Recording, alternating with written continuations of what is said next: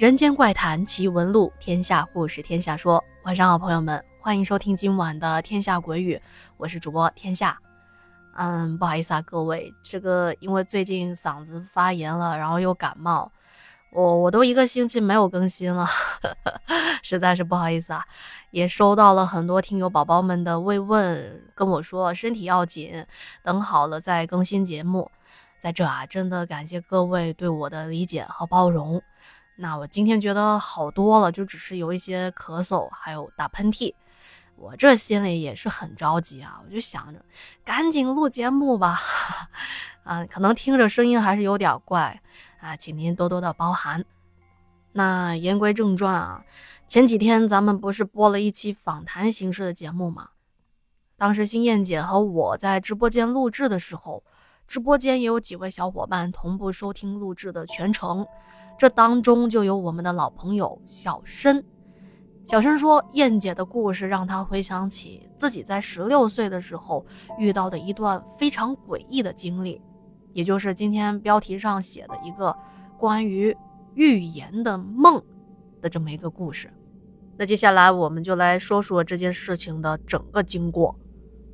小申说，在二零一八年的夏天。当年我十六岁，那之前听过我投稿故事的朋友们可能还记得，那一年我来到河南省洛阳市的一家川菜馆里打工，一开始从端茶倒水的服务生做到了后厨的打杂，最终成为了掌管餐馆后厨的男人，也就是主厨了。经过一段时间的锻炼，我可以说是十八般武艺，切洗配送、煎炸烹煮就没有不会的。但是说是主厨，实际上到后来，这厨房就只剩下我这么一个光杆司令一个人在操持，每天忙下来，连骨头都要散架了。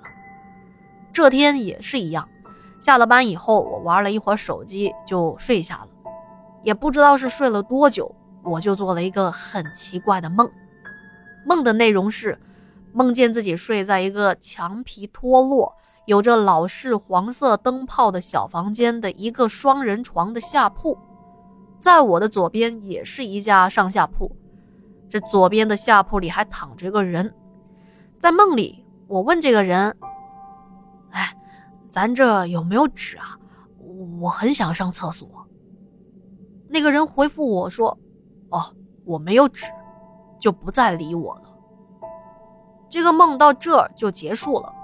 就跟您现在听到的一样，这个梦看起来也没什么特别的，在当时我也没想到跟后面的事情会有所关联。随后我就把这个模模糊糊的梦给忘记了。这日子还是照常过着。到了秋天，由于我和老板之间产生了一些矛盾，我思来想去，最终选择了辞职。其实辞职的原因也很简单。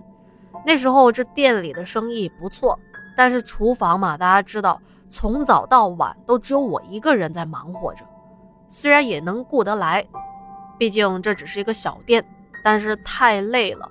您想啊，做厨房的基本上一站就是一整天，就算能坐下来，那也是在摘菜啊，忙活一些别的，手上的活就没停过。所以那天打烊以后，我就跟老板提意见，我说。哎，老板，你看啊，咱们后厨这么多活，能不能再请个人呢？老板当年是一个四十七八岁的大姐，很瘦小，颧骨高高的，可是她那一双不大的眼睛却经常闪着精明的光。老板仰起头看了下我，露出很为难的样子。哎，小申啊，咱们店也不大。我看厨房这一块你做的挺好的，再请一个人好像没什么太大的必要吧？哎呀，也就是这阵子旺季比较忙，你呀再坚持坚持啊！我说，哦，那行吧，老板，要不你给我涨点工资吧？你看啊，我现在一个人干着两个人的活，每天这么多事情要做，你都能看到，这太累了呀。哦，这件事情啊，你让我想一想啊。啊，时间太晚了，你快回去休息吧。老板说着就走开了。自从我和老板提了这件事情之后，我这心里头啊，天天盼着他给我个回复。但是每天看着他迎来送往、笑脸迎人的样子，看到我的时候，脸色和平常也没什么太大的变化。这转眼之间都过去一个星期了，还是没有给我任何的答复。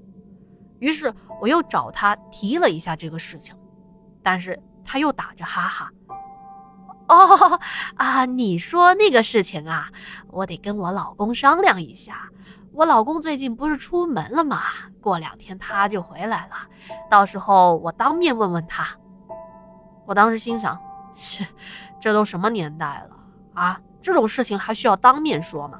打个电话，几句话的事情就搞定了。”我明白，老板啊，这是拿个借口搪塞我罢了。